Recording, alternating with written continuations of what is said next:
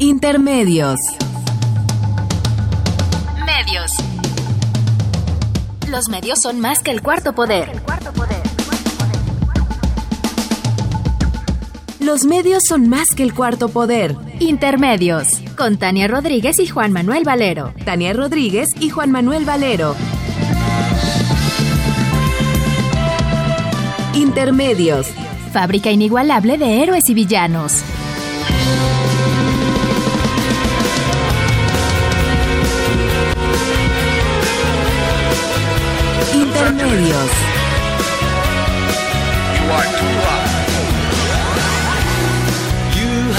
Never been in love until you've seen the stars reflect in the reservoir. And you have never been in love until you've seen the dawn rise behind the home for the blind. We are the pretty,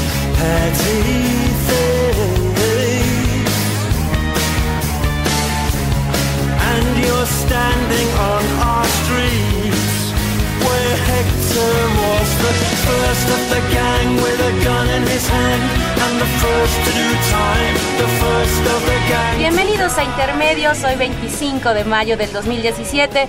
Los saluda Tania Rodríguez en nombre propio y en el de Juan Manuel Valero, con el enorme gusto de hacerlo a través de los micrófonos de Radio UNAM.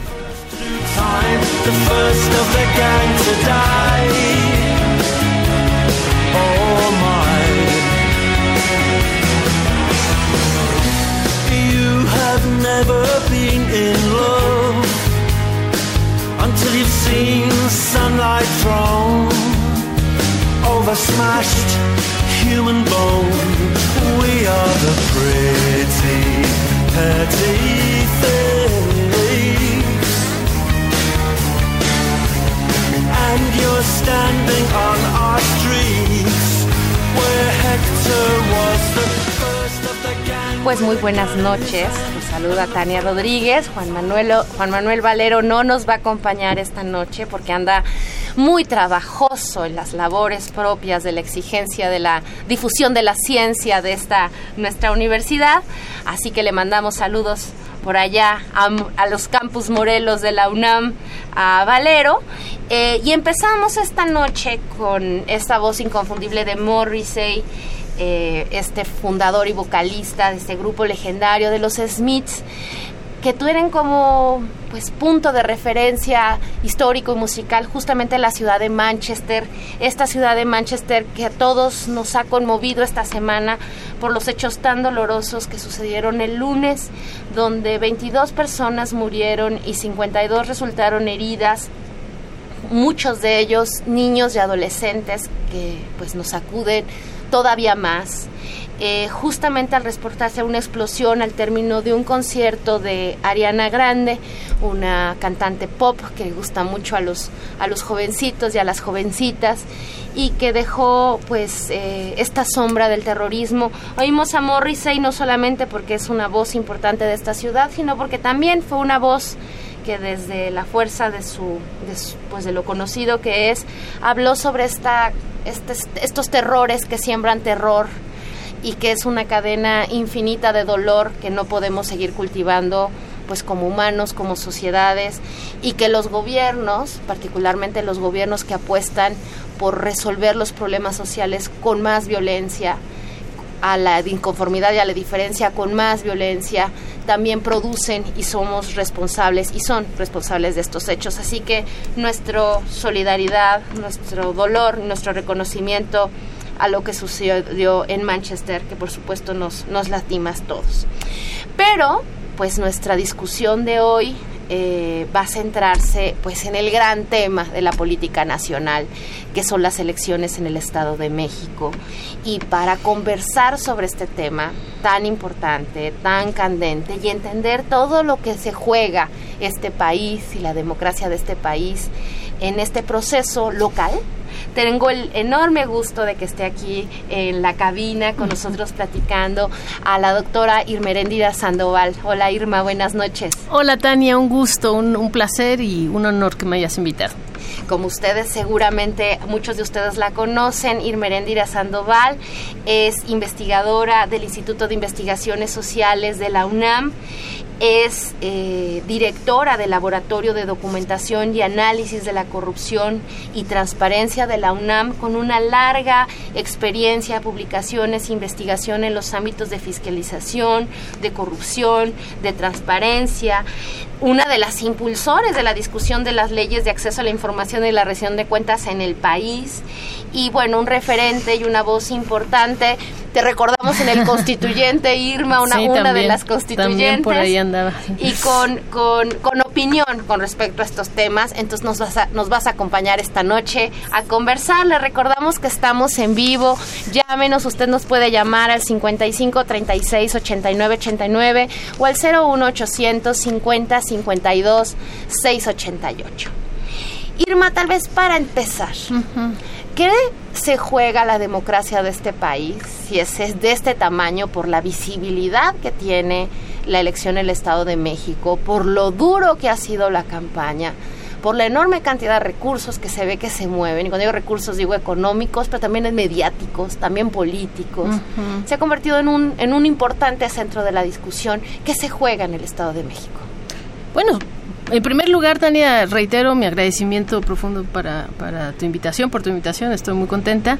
Eh, me acuerdo de aquellos este, tiempos que nos conocimos de, de en esos ayeres donde luchábamos por democratizar, por, por hacer que este país eh, pues tuviera un apego a, a, la ley, a nuestra constitución, a la norma. Y eso es lo que se juega en esta, en esta elección en el Estado de México. El, el, caso del Estado de México es, como sabes, emblemático y es emblemático también, digamos, de, de lo que se juega en términos de los vínculos de la democracia como la cara este, bonita de un sistema político y la violencia, es emblemático de la violencia también como la cara que nadie quiere reconocer, pero que está ahí presente en, en nuestra nación y en ese, en ese estado en particular.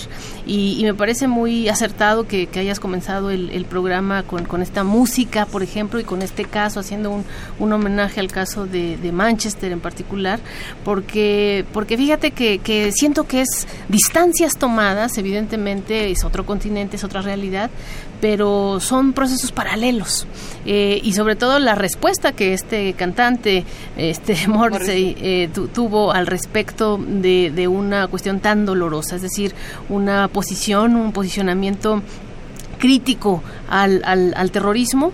Y, y, y, es también muy paradójico, muy paradigmático que pasó un poco lo mismo este, en Francia, es decir, justo días antes de la elección, del proceso electoral en Francia, ocurre esa, esa locura de, supuesto terrorismo, de terrorismo en, en, París. Y lo mismo está pasando en, en, Inglaterra, están pasando este, un proceso electoral también muy acusado, muy eh, emblemático, y ocurre este, este atentado terrorista o violento.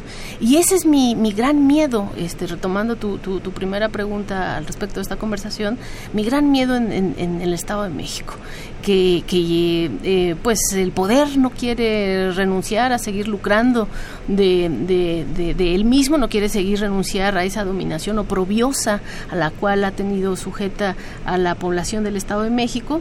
Y entonces eh, la otra cara de la moneda que no debemos permitir ni, ni, ni los, este, eh, en primer lugar los ciudadanos, pero en segundo, este, tenemos que exigirle a, a las autoridades que no la eh, fomenten es la violencia.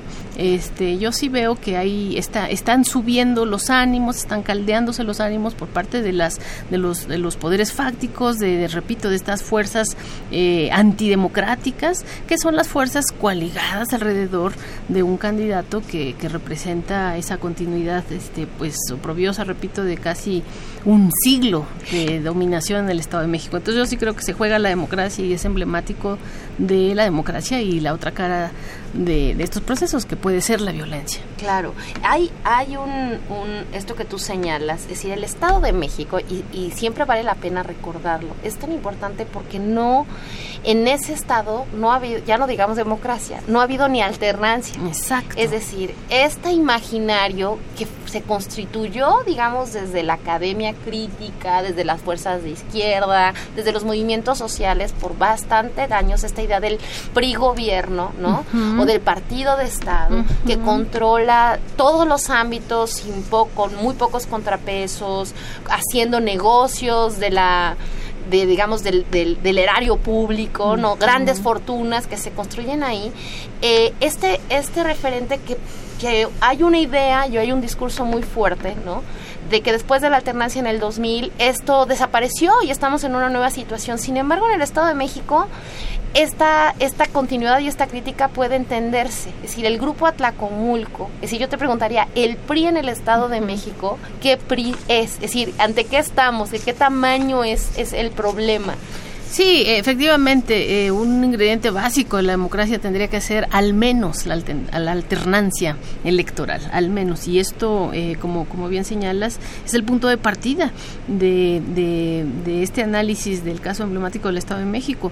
Desde hace 88 años no hay alternancia en ese, en ese Estado que cuenta con un padrón electoral de más de 10 millones de personas, es decir, es un país en sí mismo, Manchester, volviendo a ese caso, este, pues no, no, no llega ni al tamaño de una delegación de, de la Ciudad de México respecto a este estado eh, de México eh, de, de, de, de gran, de grandes dimensiones y en donde eh, además de que no ha habido alternancia es, es, es irracional es este ilógico que no haya habido alternancia en este en estos 88 años porque crecen los, las tasas de pobreza, crecen las tasas de feminicidio, crecen las tasas de desempleo, crecen las, las tasas de exclusión, es decir, indicadores objetivos muy, muy simples, muy transparentes, muy a la vista de cualquiera, que, que tendrían que llevarnos, por lógica, incluso hasta matemática, nos tendrían que llevar, si hubiera democracia, este, nos tendría que llevar a una alternancia, mínimamente, como ya ocurrió a nivel nacional.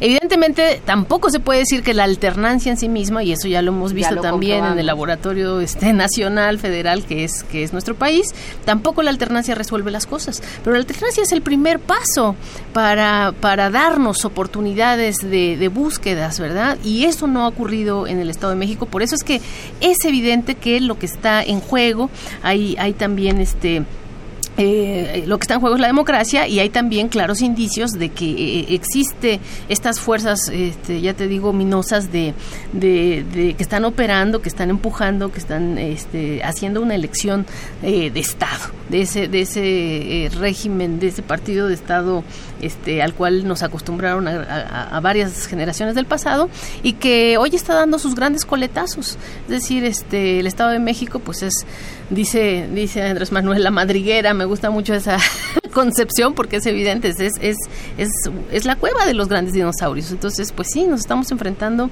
al peor de, de los PRIs, al, al, al dinosaurico. Eh, un, un PRI que ha gobernado ese estado, digamos, y ahí hay una responsabilidad muy fuerte porque tanto el gobierno local desde tiempos inmemoriales hasta el gobierno federal son del mismo partido, eh, que deja saldos en el Estado de México con unas cifras de violencia terribles, con unas cifras de corrupción y unas experiencias de corrupción ejemplares, digamos, ante nuevos, ante nuevos desfalcos de distintos estados, pero no podemos olvidar el caso de Montiel como un caso. Incluso una tradición política construida en ese mismo lugar por el grupo Atlacomulco de frases como un pobre po- un pobre un político pobre es un pobre político no a sobra sobra que algo sobra. Es decir todo este tipo de, de- de construcción y de idea de uso de los recursos que se alberga como en esa cultura política. Y en ese el lugar de los feminicidios es decir una serie de cosas. Y en esta elección Irma un un dato que a mí también se me hace sintomático de esta descomposición. El candidato del PRI se llama Alfredo Delmas, tercero. es decir, hay, hay un tema ahí como de dinastía. ¿Qué, qué, qué significa Alfredo Delmas? O sea, más allá de la persona. Es decir. ¿qué significa como dato político? Sí, no, es, es, es una, este, pues un exceso el, el que hayan puesto de candidato a Alfredo del Mazo, eh, pero también está resultando eh, ser un candidato pues muy fallido y eso habla de la desesperación y de ese de ese vínculo que a mí en lo personal como a tantos más evidentemente nos preocupa este que es el, el vínculo de, de, de la amenaza de la violencia, de la coacción, de, de las formas este, pues más negativas de, de dominación, eh, porque porque esas familias que estás eh, que estás aludiendo y que son evidentemente pues este las las familias reales Las de la de ayer y hoy. Exacto, de la antidemocracia de nuestro país son, son muy, este, esas familias reales, pues están totalmente eh, deslegitimadas, ¿no? La, la gente ya no está confiando, incluso recuerdo haber visto en las redes un, un comercial muy, este, muy sintomático de lo que es de lo que es el PRI dinosaurico porque es un comercial en el cual Alfredo del Mazo está este espiando espiando literalmente a través de, de, tecnologías a unos supuestos este jóvenes, bueno, no, no supuestos, eran jóvenes, pero más bien unos malos actores que se disfrazaron de jóvenes con opiniones políticas y que están diciendo, sí, pues sí me cae bien, pero no me cae mal, una, una, una este, conversación muy, muy falsa, Ajá. en lo cual dicen, lo malo es que es primo de Peña Nieto, o dicen Ajá. uno de ellos, y él entra y tiene que negar que es primo de Peña Nieto y reconocer además que los estuvo espiando, es decir, un spot horroroso este que está sacando para y que muestra pues esa esa esa crisis de legitimidad que estas familias, o, dirían los, los eh, italianos, estas familias, este, eh, eh, están, están enfrentando. Entonces, pero más allá de, de las familias en sí mismo, las familias de consanguinidad y tal, lo que está en juego es esa familia política y esa, esa, este, esa tradición tan triste de utilizar el poder público y en particular el poder de la presidencia, el poder de, de, de, desde donde está sentado eh, Peña Nieto, para eh, inflar esta campaña electoral. Es decir, tiene ahí a su familia política, a su gabinete, a, los más altos niveles, empezando una vez más, y eso es, eso es triste reconocerlo, pero hay que decirlo, por, nuestro ex rector, ¿no? el doctor Narro, este, los secretarios eh, de, educación pública, los secretarios de, de, desarrollo social, en fin, trabajando para fomentar este, este fraude eh, a la voluntad popular, esta elección de Estado. Eso es lo que a mí más me preocupa. Porque mira, como dices, están ya tan caracterizados esas, esas familias, la, la, la, los, los Hank, este, los, los del Mazo, que, que, podemos decir, los no, los Choife, podríamos nombrar varias familias de, de, de, de este Estado, pero lo que está en juego, repito, es la utilización ilegal de nuestros recursos, la utilización oprobiosa del poder público y este pues el fraude a la ley electoral. O sea, ¿de qué nos sirve tener leyes electorales de avanzada, leyes de transparencia de avanzada? ¿De qué nos sirve tener esta supuesta este democratización de, las, de, las, de los procedimientos este, de la vida social si este, se va a seguir defraudando la ley. Entonces a mí eh, junto con la violencia, lo que también me, me, indigna, más que preocupar, indigna es este, la, la pasividad y digamos hasta la, la, la cooperación por pasividad de por las omisión. autoridades, por omisión, exacto, de las autoridades electorales. Claro. O sea, los, los, los, Y hay que decir algo, esta ya no es una responsabilidad de un, de un, de un instituto local, porque ahora estas responsabilidades están eh, centralizadas en el Instituto Nacional exacto, Electoral. Exacto, eso, Entonces, es, eso es, es, una debilidad muy grave, porque también nos jugamos en cierta medida la certidumbre con respecto al proceso del próximo año. Exactamente, Tania, eso que estás diciendo es, es el, el, el punto de partida, es decir, no estamos hablando de cualquier elección, estamos hablando, ya te digo, de una elección donde, de un padrón electoral de más de 10 millones de personas. El principal del país. El principal, de donde surgen y donde emergen estas familias que han estado este, usando el poder de manera eh, corrupta e ilegítima.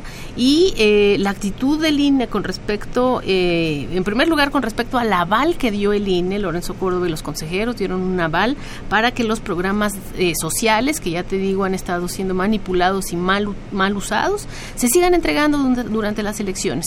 Había la propuesta, evidentemente, de parte de Morena y de algunos partidos de oposición, no, bueno, pseudo oposición, diría yo en lo personal, pero digamos partidos este, eh, con, con diferencia del PRI, eh, que, que estaban proponiendo que no es que se suspendieran los programas sociales, pero que sí hubiera una eh, fiscalización y una reglamentación mucho más más eh, estricta. más robusta durante esta este tiempo electoral que además era un tiempo electoral muy chico muy muy este concentrado en el tiempo entonces es un absurdo que este el INE eh, haya permitido que continúe la coacción electoral a través de la entrega de estos programas sociales que ya han llegado también a casos extremos de, de, de, coacción y de, y de violencia a las familias porque ha habido reportes eh, últimamente en las redes y a través de una, de una este, plataforma que ahorita te voy a comentar, que se llama Ni más, eh, en donde ya se están denunciando que hay este, descuentos a los salarios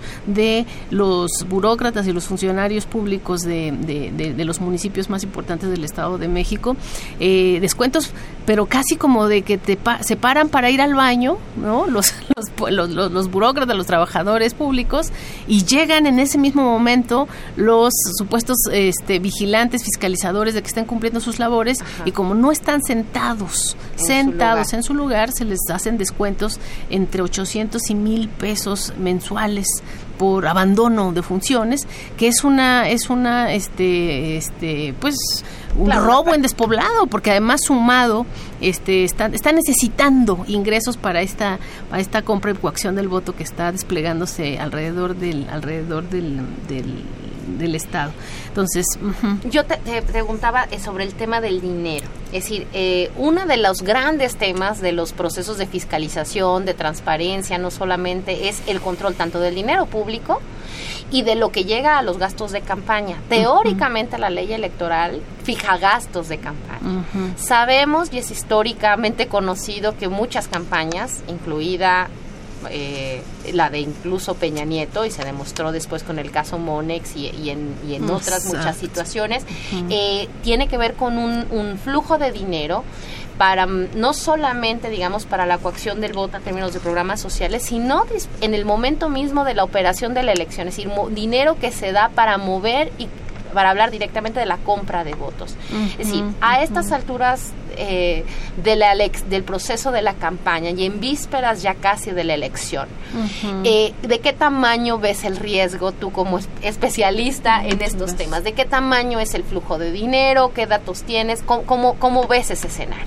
Sí, es muy grave eh, el, el, flujo de, de dinero que está siendo reportado de forma oficial ya ya es este escandaloso es, es muy grave eh, no tengo los datos aquí enfrente pero pero más o menos eh, son del orden de que eh, Erubiel Ávila ha gastado más de 140 mil millones de pesos en lo que va de la campaña y de ahí es evidentemente el que más ha, reportado eh, eh, en términos del que más ha gastado.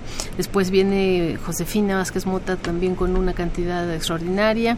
Este, y esos son los datos oficiales que están siendo reportados.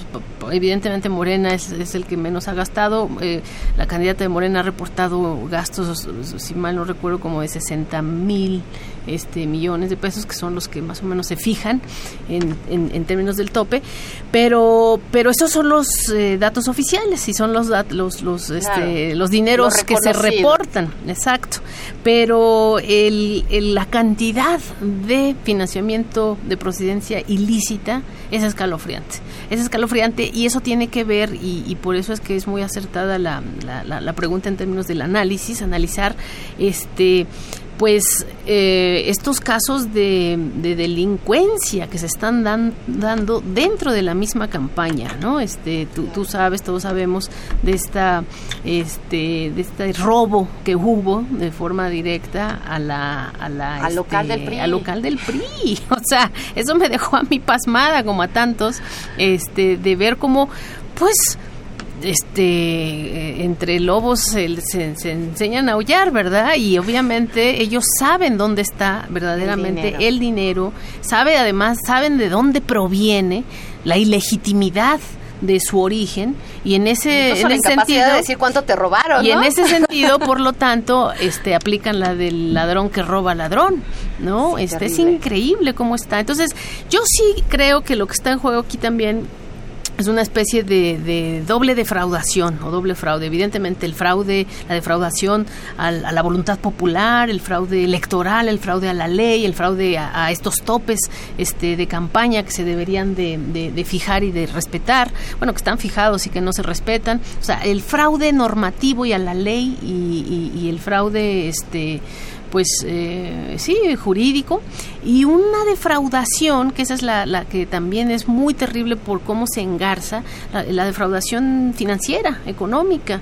Este, como, como bien referías, el caso de Enrique Peña Nieto es emblemático porque eh, su patrón de operación de, de esto de los Monex, los Oriana y después este la, la Lo que se supo triangulación que es- exacto IGA, lo que se supo con- pero sobre todo cómo se triangularon los recursos, cómo se abrían cuentitas y luego que se iban comiendo una cuenta a la otra, etcétera. Ese- esa especie como de lavado de dinero, pues es idéntico a los patrones de, de piramidales financieros y de operación de la- de- de la- crimen de- del crimen organizado. y en particular el narcotráfico.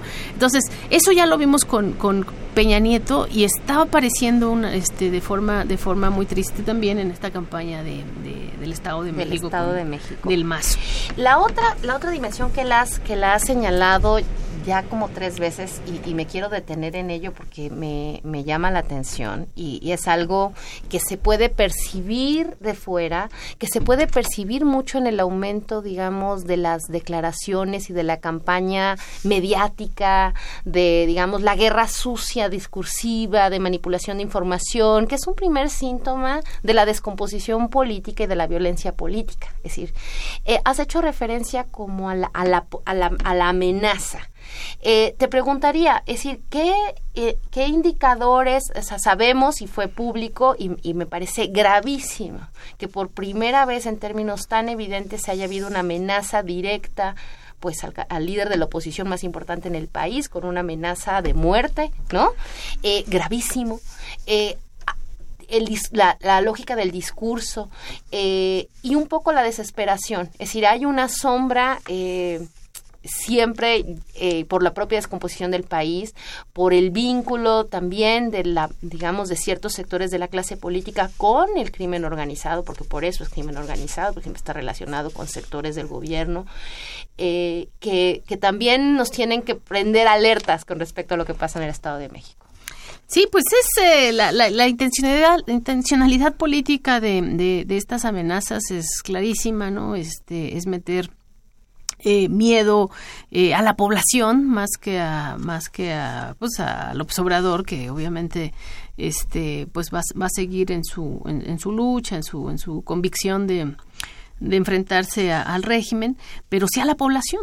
Este, a lo que le están apostando no es una fiesta democrática, sino a un escenario como el de Manchester. Es decir, lo que quieren es que la gente ya no salga a votar porque va a haber amenazas, este, Porque algo puede pasar. amenazas de bombas, amenazas terroristas y entonces gane la extrema derecha en, en Reino Unido o, o que pase como en, en- en Francia también, ¿verdad? Que este hubo esa esa cuestión de amenazas brutales a la sociedad y eh, pues allá eh, se decidió la elección entre cuando, cuando además iba creciendo digamos el, el, el que desde mi punto de vista era el López Obrador francés que era este Mélenchon iba creciendo muy con paso firme en términos electorales propiamente y este y la y la elección se decide entre la derecha entre eh, Le Pen y, y- y este señor este Macron.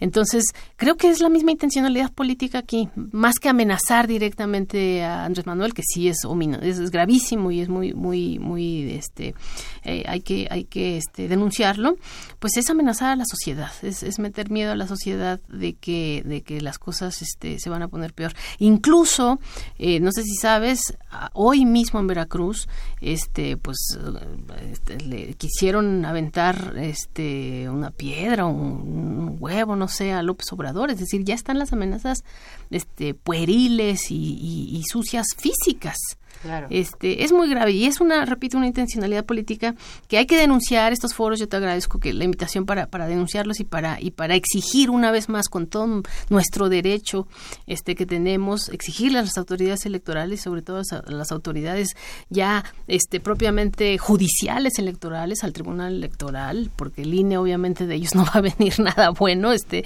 eh, Lorenzo Córdoba ya, ya, ya ha declarado y, y su lógica siempre es el fraude nosotros no lo podemos frenar. Este, eh, yo soy nada más casi un secretario de organización de, de, las casillas y este y pues el fraude allá que se hagan bolas los demás. O sea, no tiene una convicción de, de, de frenar esta cosa. Entonces, pero los otros, eh, bueno, tanto también el INE, que además, como bien dices, ellos ya son el Instituto Nacional de Organización de las Elecciones y, y, y el INE desechó a traer la elección del Estado de México, cuando, cuando también fue una petición es, expresa que, que, que, el INE fuera quien tomara las riendas de esta, de esta eh, importantísima confrontación electoral y ellos desecharon. Pero entonces, este, pues sí, lo, lo, lo que está en juego con con, con, con, estas amenazas, con esta agresión ya física sobre la persona de López Obrador y todos sus, sus este, seguidores. Sabes que en, en Cuautitlán Izcalli hace unos cuatro días también hubo, hubo este, pues, golpes directos sobre,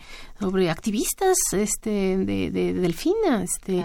Delfina misma, y eso es muy interesante, mi querida Tania, para un tema así de, de charla entre mujeres, como somos, este, ha sido víctima directa de un una gravísima y deplorable este, violencia política de género. Claro. Una, una, violencia política de género que no ha tenido parangón en la historia sobre su persona, es decir, una violencia política este clasista, racista, racista este sexista, que, que, debemos denunciar todas las mujeres sin, sin distinción de, de, de, este, ideología y que también lamentablemente han sido partícipes de esta violencia política de género, pues las propias mujeres este, vinculadas al partido de, de Estado, como, como, como Vázquez Mota, y este, la supuesta candidata independiente que, que también ha salido, que no es nada independiente de, de Peña Nieto y del priismo, ¿no? Entonces, claro. la violencia política de género que está eh, caracterizando esta, esta elección también es algo muy grave y también algo que hay que aplaudirle a Delfina que se ha mantenido este firme. y eso, y, qué, y qué bueno que llegamos ahí, qué bueno que lo mencionas porque efectivamente es, es, un, es un hecho grave de, de autocrítica a nuestra, a nuestra propia eh, discusión pública. O sea que hay, debería de haber eh, adjetivaciones, formas de hablar del otro que no deberían de estar permitidas en una democracia en donde todos nos presumimos ciudadanos iguales y con los mismos derechos en una sociedad y lo que aparece es esto, esto que tú señalas de un racismo, de un clasismo y de, de una misoginia bastante eh, perniciosa, ¿no? Pero yo te diría, de este escenario que para no quedarnos y irnos a un corte, pero no quedarnos con esta con esta sensación lúgubre de lo que viene. Es decir, todas estas, es decir, la cantidad de dinero, las enormes presiones, la campaña negra, el discurso, la amenaza, todo ello se entiende únicamente su aumento, su agudización en función de un desafío, un desafío político fuerte que amenaza intereses dados y que se ha venido construyendo, yo te diría, en cierta medida sorpresivamente, en la candidatura de Delfina que se ha convertido en un actor político nacional en estas en estas últimas semanas y que creo que es un fenómeno súper interesante. Dos palabras de lo que para ti significa este fenómeno Delfina Gómez en el Estado de México para irnos a una pausa con esa discusión y regresar a, a conversar. Sí, gracias. Bueno, pues Delfina es efectivamente este, la gran revelación de, de, de un partido este, nuevo cuño como, como Morena.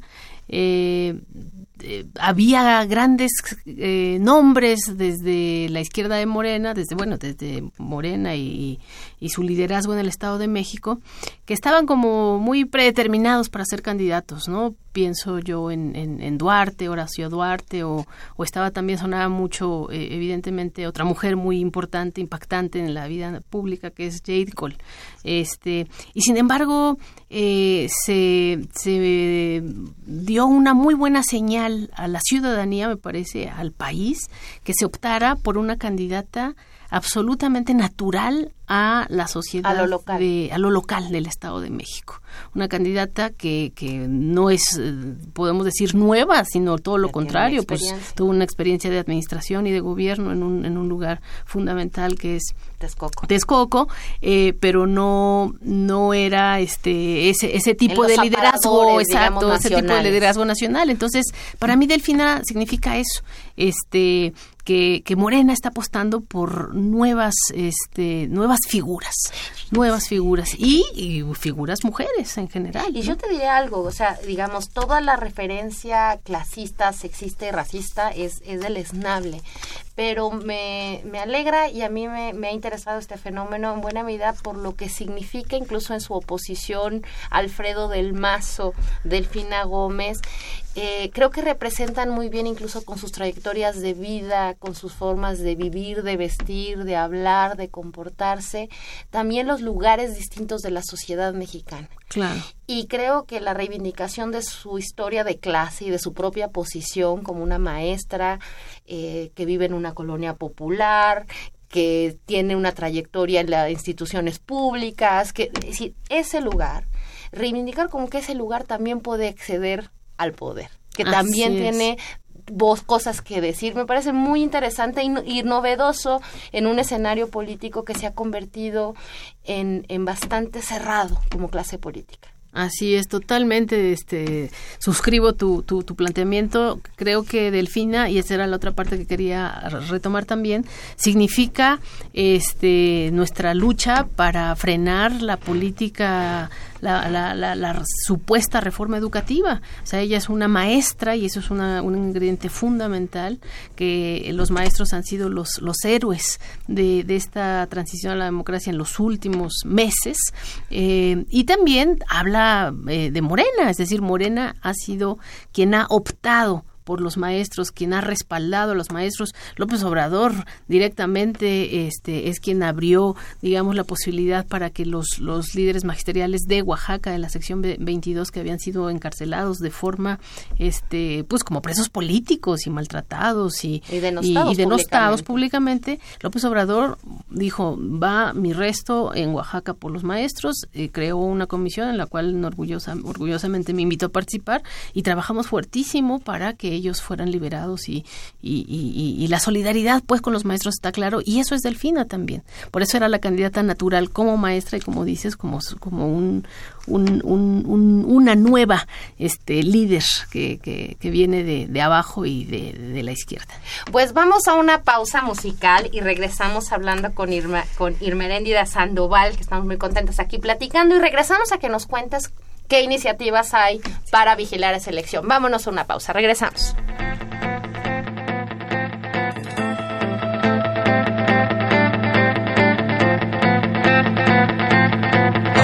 Irish blood, English heart,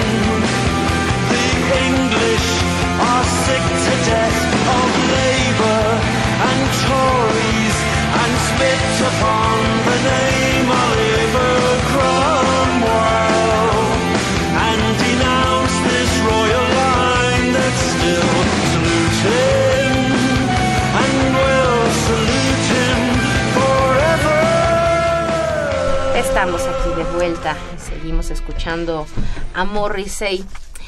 Para ir terminando, eh, desgraciadamente, eh, mi querida Irma, se nos va el tiempo muy No, rápido. está muy bien, está muy bien. Eh, tienen una iniciativa eh, fuerte, ni un fraude más, hashtag ni un fraude más, eh, no permitamos que robe la esperanza en el Estado de México, en función de eh, vigilancia del voto.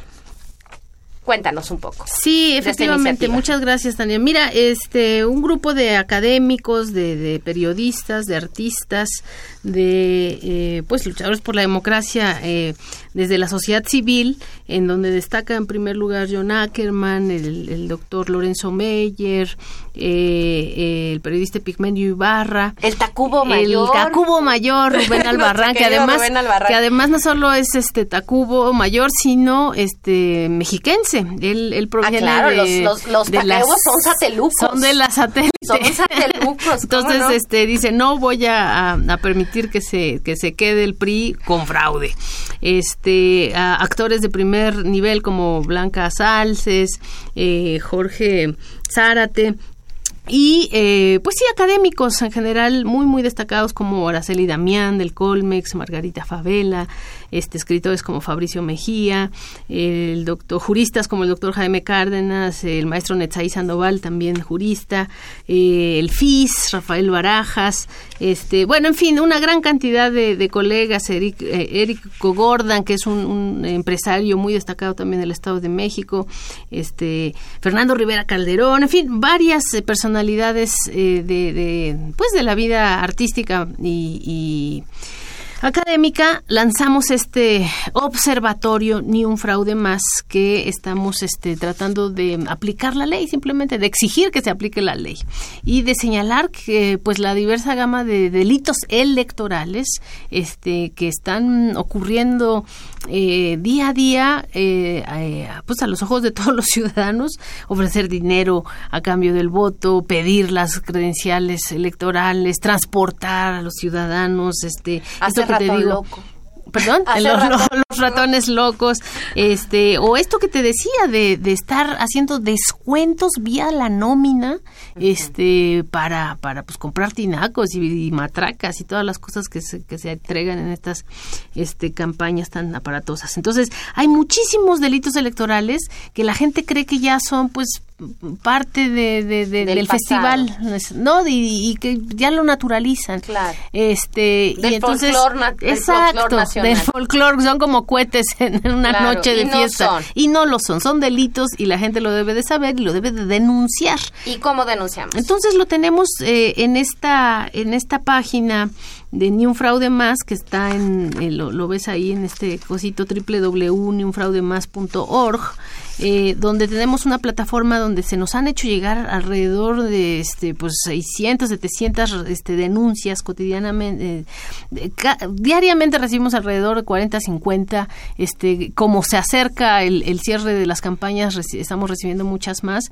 Y de hecho ya hemos presentado informes a la prensa informes a la sociedad este eh, y hemos em, solicitado también la, participación de la FEPAD eh, denunciándolo de forma directa y vamos a continuar haciéndolo. De hecho, aprovecho y te invito en primer lugar, Tania, a que nos acompañes en la próxima conferencia de prensa que vamos a tener precisamente el miércoles próximo, este, a- aquí en un, en un hotel de la Ciudad de México, y donde vamos a dar nuestro informe final de cómo estuvo este, eh, lo que observamos a partir de esta plataforma con estos, con estos. Te este, pregunto, ¿van a funcionar el día de la elección? O Sí, sea, el día de la elección hay manera de que toda la gente esté atenta y la idea es, a estas alturas del partido, todos, y esa es una, de- una buena puerta del, del mundo digital, tiene cosas malas, pero tiene otras cosas muy buenas. Así es. Todo mundo con estos telefonitos que hoy circulan por casi toda, toda la gente, se pueden tomar fotos, hay que registrar, dicen, la hora y precisión de la denuncia, sacar fotos y videos, Así es. subir la información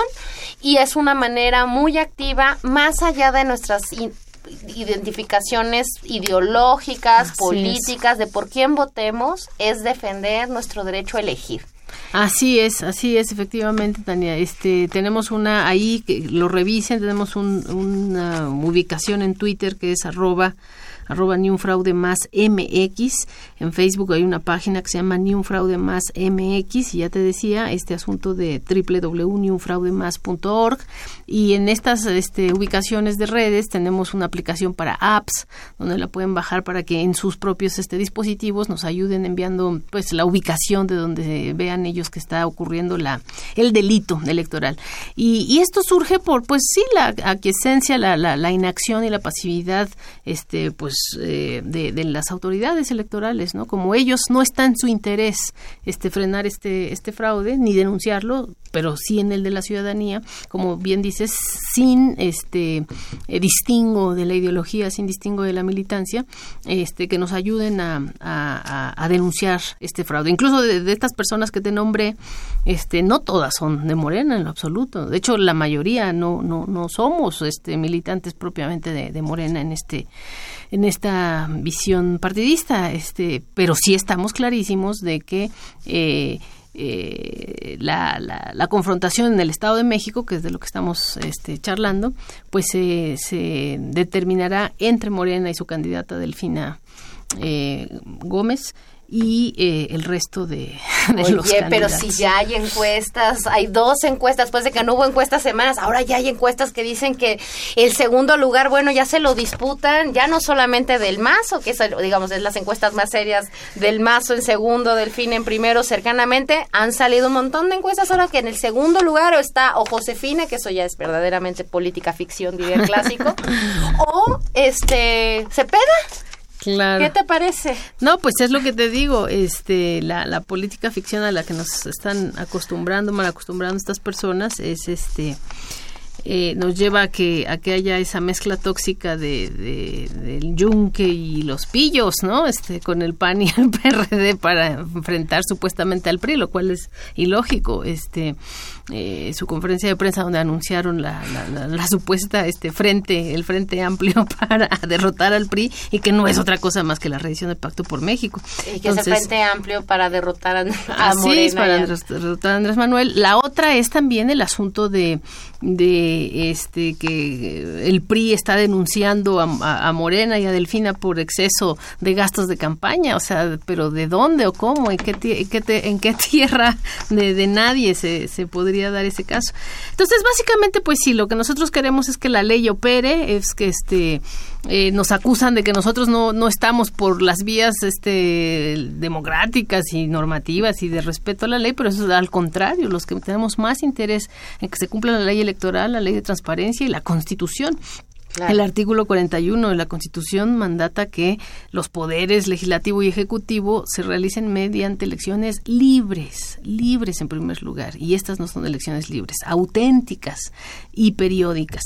Y entonces tenemos que hacer que pues nuestra nuestra democracia y, y, y este caso del Estado de México como el gran referente del laboratorio para el 18, pues sea libre, sea auténtica y, y que sea la expresión legítima, organizada de, de una voluntad política que se va constituyendo ha sido realmente interesante creo que para todos los que seguimos la vida política nacional, los movimientos sociales, los, los fenómenos de composición, digamos, de, de, movilización de gente. Ha sido impresionante la movilización alrededor de la candidatura de, de Delfina y por supuesto que eso es indicador de algo. Claro. y por supuesto que esa voluntad tendrá que ser respetada eh, y esa es tarea de todos nosotros. Dos llamadas muy, muy sintomáticas, muchas gracias Consuelo Hernández por llamarnos de Catepec. Y dice cierta la compra de votos, aquí los operadores están llevando cinco mil pesos semanales por juntar gente y mil pesos por poner lona en casa con la carota, dice, de madrazo. Y a cada rato nos insisten en ir a recoger la famosa tarjeta rosa.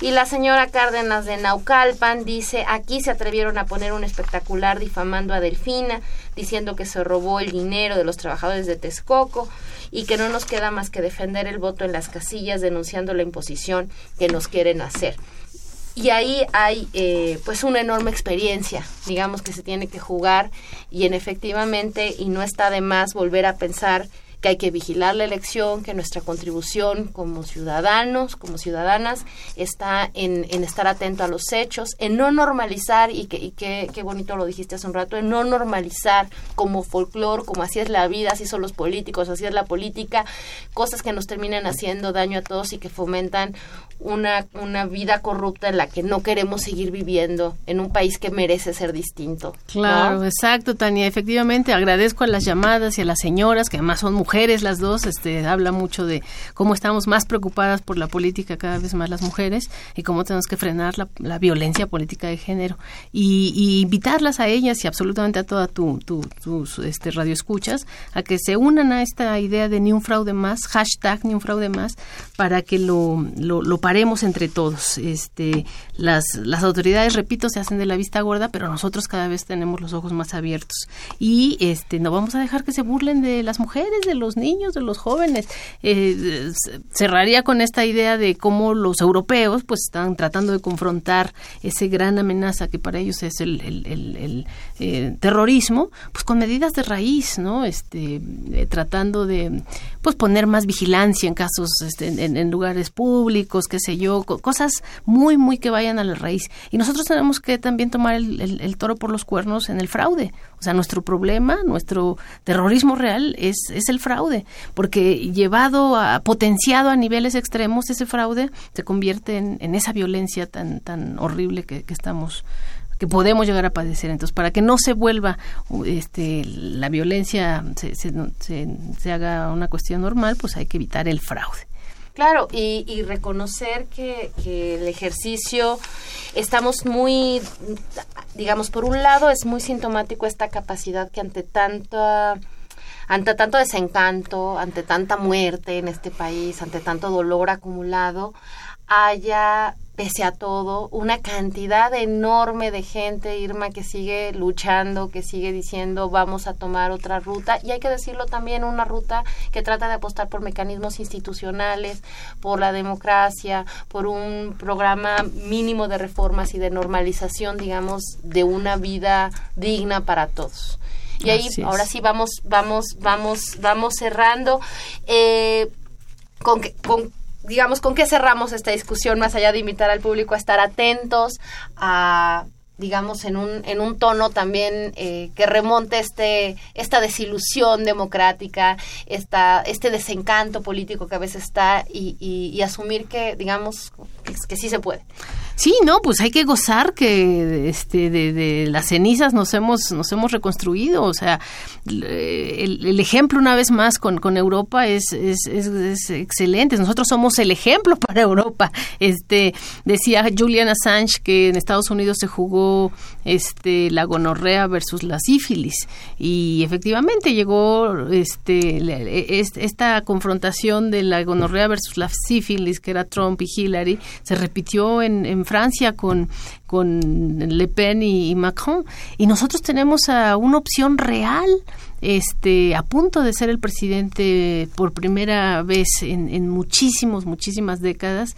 Este está clarísimo que López Obrador va a ser este eh, eh, el candidato eh, más eh, respaldado por la ciudadanía. Entonces yo creo que lo único que tenemos que hacer más que convencer o bueno, seguir convenciendo en términos de su programa, de, de, de la propuesta de regeneración que ofrece al país, lo que tenemos que hacer también es defender esa, esa, esas, esas luchas que ya hemos dado y que hemos ganado en, en varios lados. Entonces, por eso es la idea del, del ni un fraude más. Este, así como también ya tenemos conciencia de que ya no queremos la guerra, que ya no queremos a los, a los este, militares en las calles, este, y por eso surgió también este movimiento de este no más sangre, pues es un, un poco el, el paralelo, no más fraude, este, salgamos todos, no nos dejemos intimidar por las mantas, ni por los huevazos, ni por ninguna este cuestión negativa, sino todo lo contrario, o sea, el ejemplo está en Delfina, que con toda esa estigmatización y con toda esa violencia política de género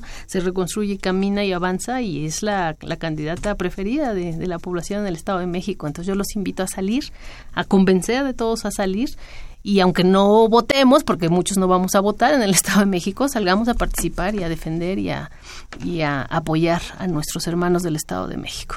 Pues con eso, con eso terminamos. Irma India Sandoval, muchísimas gracias por estar esta noche en Intermedios. Te lo agradezco muchísimo. Gracias, Tania. Eh, pues nos vamos despidiendo, como siempre, damos las gracias a don Humberto Sánchez Castrejón en los controles técnicos, a Gilberto Díaz en la producción.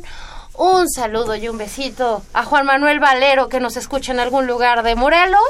y aquí nos escuchamos el próximo jueves. Aquí vamos a estar en Intermedios. Chao. Bueno.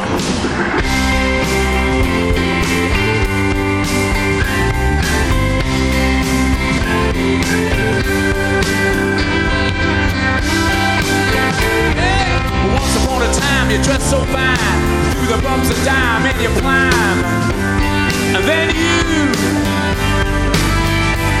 Yeah, people call, send me where I thought you bound to fall. They thought that they were just uh, kidding you. You used to laugh about everybody that was hanging out. And now you don't so proud. Now you don't talk so loud.